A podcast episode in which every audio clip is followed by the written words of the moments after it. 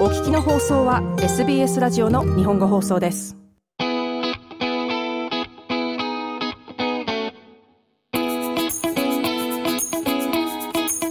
You're listening to SBS Japanese podcast Bilingual Chit Chat, and I'm your host Yumi Oba. In this podcast series, we welcome people with Japanese heritage or those who have connection to Japan and their culture. Perhaps you have visited the country before or you're studying the language. Regardless, we want to hear your story. We don't want language to be the barrier in telling your story. So here in Bilingual Chit Chat, we hear from talents and their families in both Japanese and English. 日本にルーツを持つ方、日本語を学んでいる方、日本をこよなく愛する方、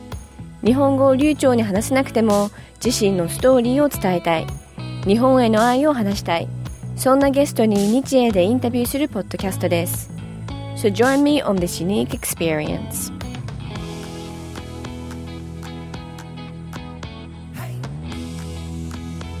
The 27th edition of the Japanese Film Festival has kicked off in Canberra, and today I am joined by festival's manager, Ms. Midori Aoyama, and programmer Manisay Oudomvilay. Thank you so much for joining SBS. Yep, thank you for having us on the show.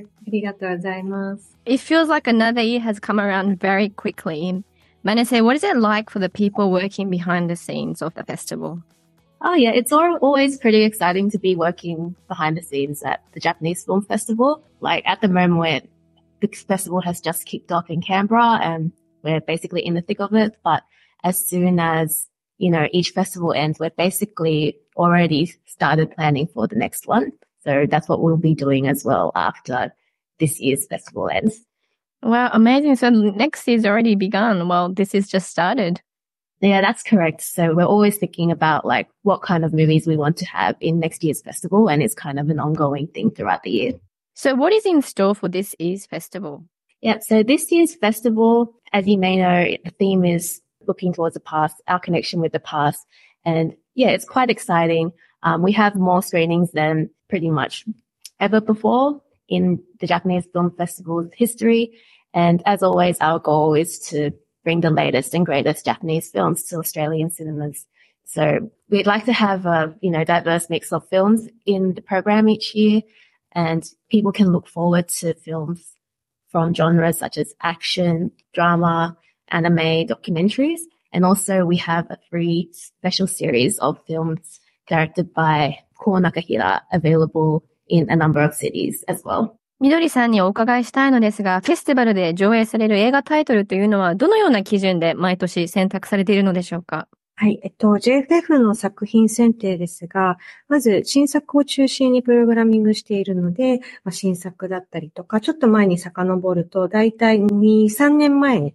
日本で公開された日本映画作品、まずは絞って、配給各社さんよりいただくスクリーナーと呼ばれる作品の本編映像サンプルを視聴して、えー、満足度、集客度、そして検閲度の3つの視点から検討しています。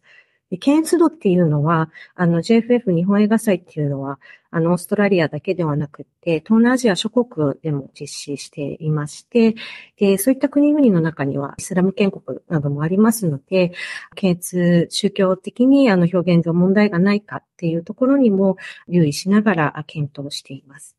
で、その3つの視点で検討した結果、総合点が高いものから、あの、配給会社さんとの交渉をスタートするという流れで作品を決めていきます。JFF のメインターゲット層は若年層や20代、30代としていますが、まあ、現地では何が人気か、何を面白いとこう感じてもらえるかっていうのをできるだけ現地に即したこう評価っていうのができるように、日本人である私も含めてプログラミングを検討しているんですが、あの、マニセ含めた複数の現地のスタッフの声をより大きく反映して、えー、作品選びをしています。今年のテーマは過去と未来のつながりと聞いていますけど、少し説明いただけますか？まあ、世界的なパンデミックの影響を受けて、それ以前の生活からガラッと変わった人だったりとか、私自身もそうだったんですが、コロナ禍をきっかけにこう過去を振り返った人っていうのもあの多くいらっしゃるんじゃないのかなと思いますが、今年の映画祭で上映する作品の多くが、えー、過去の自分や環境を振り返って、こう、現状を見つめ直し、未来に向かっていくですとか、あの、運命によりガラッと環境が変わって成長していく主人公だったり、過去に起きたトラウマを乗り越えていくお話だったりっていうのが多いことから、過去と未来につながりというのを映画祭のテーマにいたしました。And I believe the ticket sales are underway already for all cities. Is there a particular title that is doing well? Yes, already we noticed there are some titles doing really well in this year's festival. And the one that's been like the standout this year is called Yudo, The Way of the Bath, which is unfortunately for anyone who wants to watch it pretty much sold out now. But that's a really great movie. And I'm really excited for the people who nab tickets to watch it. Basically a big love letter to the Japanese tradition of the bathhouse. And it covers the story of two brothers who come together and at odds over what they should do with the future of their family's bathhouse. みどりさんはどうですか？今年のプログラムに含まれている作品の中で今お話になった湯道以外に何か特に注目されている作品っていうのはありますか？はい、あります。この場をお借りして一つだけちょっと挙げさせていただくと、小中和也監督のシングルエイトという作品が、個人的にもとても好きな作品の一つです。平成ウルトラマンシリーズを手掛けてきた小中和也監督の地点的青春グラフィティ映画と言われていて、日本では今年の3月に公開となった新作になります。物語は8ミリ映画作りに熱中する1970年代の高校生たちが、1978年にあのスターウォーズ日本で公開になったんですが、振りに影響を受けて SF 映画作りに挑戦して、文化祭での上映に向けて映画作りに没頭するといったお話になっています。どうこう映画を作っていくかとか、特撮映画を作るかっていうのを試行錯誤する中で、まあ、映画で何を伝えるのかが一番重要であることに気がついて、映画作りに悩みながらもで、お話の中ではちょっと甘酸っぱい恋模様なんかも描かれていて、まあ、えー、高校生たちが成長していくっていったお話の流れなんですが、まあ、当たり前のことではあるんですが、映画、一つの映画が作られるまで、企画があって、準備があって、撮影があって、編集があって、仕上げがあって、上映があるっていう、その上映されるまでの一連の流れを、こう、観客の自分もこう、体験できる映画作りの楽しさを知ることができるあの作品でした。ですので、あの、老若男女問わず幅広い層の方に楽しんでいただけるかと思いますので、ぜひこの映画祭をきっかけに、あの、見て、多くの方に見ていただけられるなと思います。There is one other title that interests me. It's Natchan's Little Secret. Do you think you can explain to the audience a little bit about this particular movie? Yes, of course. So yeah, we're really excited about this movie. It's um, one of the LGBTQ plus movies that's featured in our program. And this one's basically a comedy. So it's about a group of drag queens who basically suddenly embark on a road trip. And the reason they do this is because their friend Natchan, who is a drag queen and the owner of a gay bar in Tokyo, has passed away.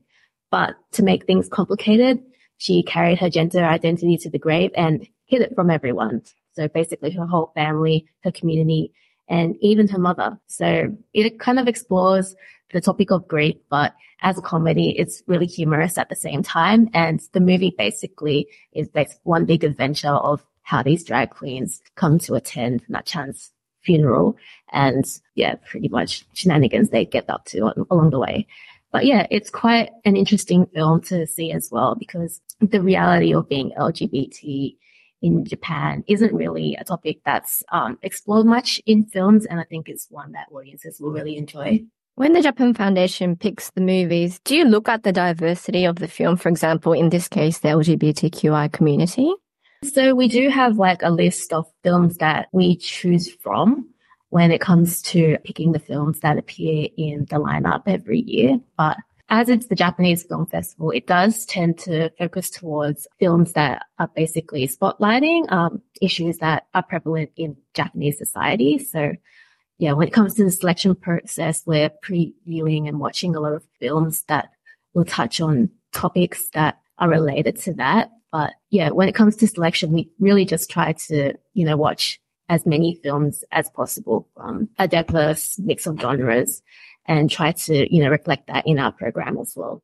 You know, Manisay, I'm really intrigued to ask you, you know, you're a non-Japanese person working for the festival, the Japanese Film Festival. Yeah. What's it like for you to be working for this event? It's really great. It's, it's a really great experience. Personally, myself, I didn't have any experience like working for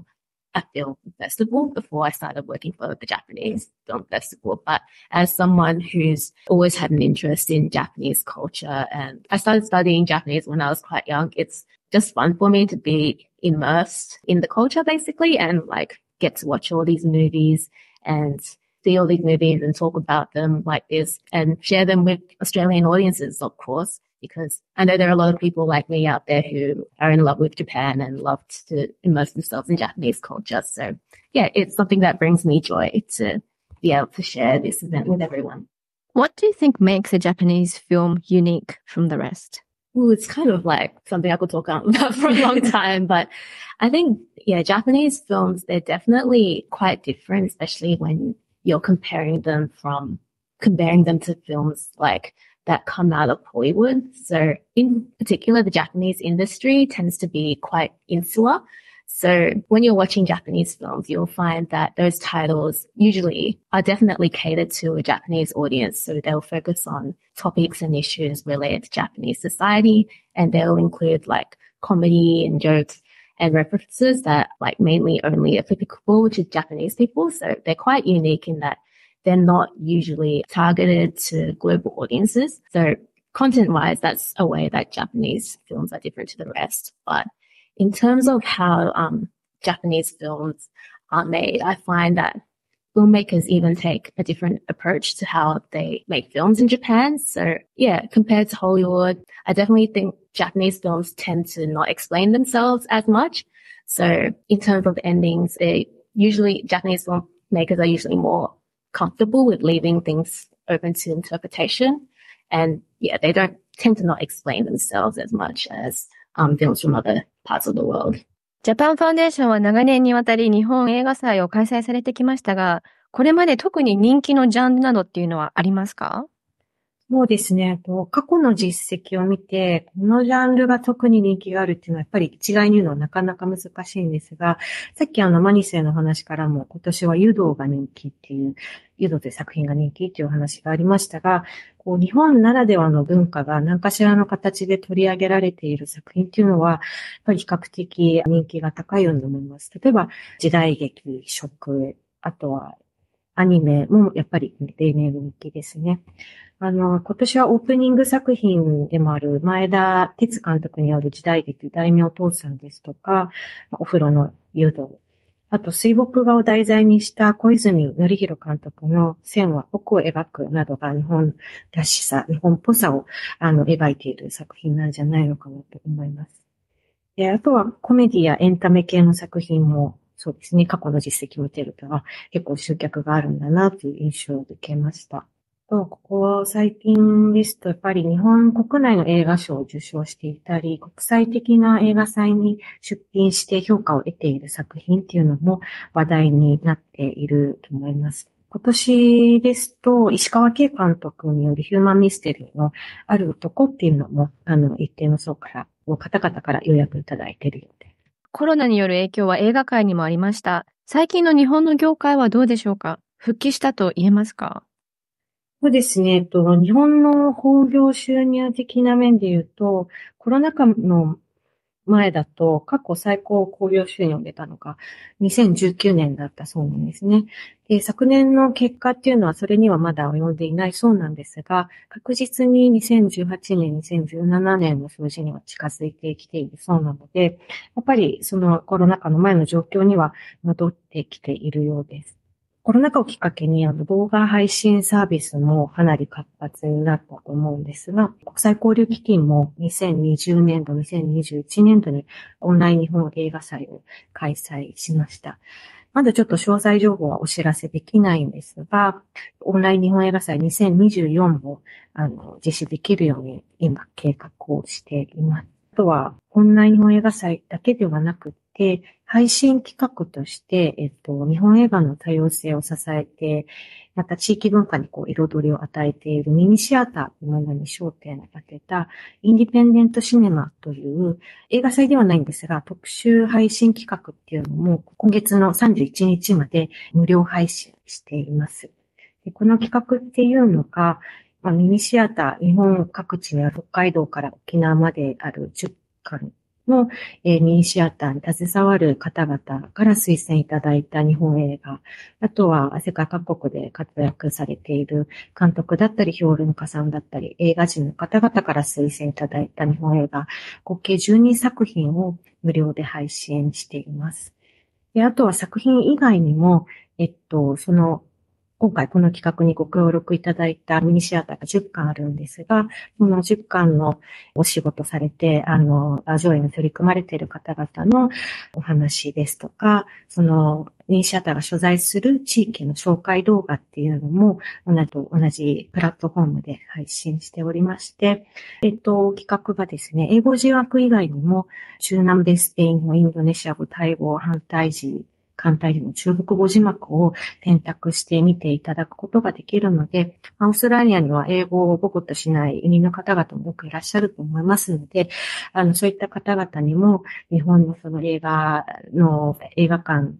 のことだったり、地域のことだったりっていう、あの、より多くの方々に日本のことを知っていただけるような企画っていうのも実施しております。で、この企画はあの JFF プラスっていう海外向けの日本映画情報発信ウェブサイトのウォッチセクションからアクセスできるので、ぜひぜひこの方々にご覧になっていただければと思います。Manise, I see there's quite a few special events again this year. Yes, there are. We have quite a few talk events and special events happening at our festival this year. We do have one that's on in Sydney in relation to our, our film called The Lines That Define Me. So this film is basically about a young man who learns how to uh, overcome his grief when he learns about the art of sumi-e or traditional Japanese ink painting. And it basically covers his journey of how he basically uses this art form to heal from his loss. So on the October 28th at Palace Street in Sydney, we have a sort of a special event where we have an artist coming in and she's going to be making a Sumire style painting and it will be projected onto the big screen for audiences who watch the movie to view afterwards.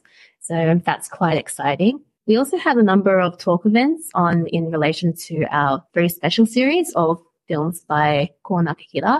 So Ko is a director that was prominent in um, the 1950s 60s, and he really like was quite popular after the post-war period in Japan. And his most famous film is called Juvenile Jungle or Crazed Fruit, which yeah, which is screening in Canberra, Brisbane, Melbourne, and Sydney. And in Melbourne and Sydney, we have talk events um, with academics after the screenings of those films. And finally, a message from the program coordinator. Yeah, I really hope that everyone loves the films in this year's program. Um, there was a lot of love put into this year's lineup, and we've always tried to incorporate um, a good mix of genres for Australian audiences to experience Japanese film through. So I hope no matter what you know you're interested in, I hope everyone can find something that they will enjoy at the Japanese Film Festival this year. Thank you so much, Manisay and Midori, for joining SBS today. Thank you so much for having us.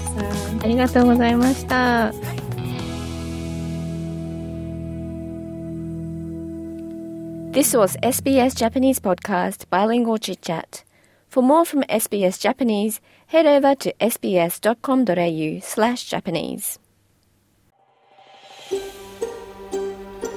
もっとストーリーをお聞きになりたい方は iTunes や Google ポッドキャスト Spotify などでお楽しみいただけます。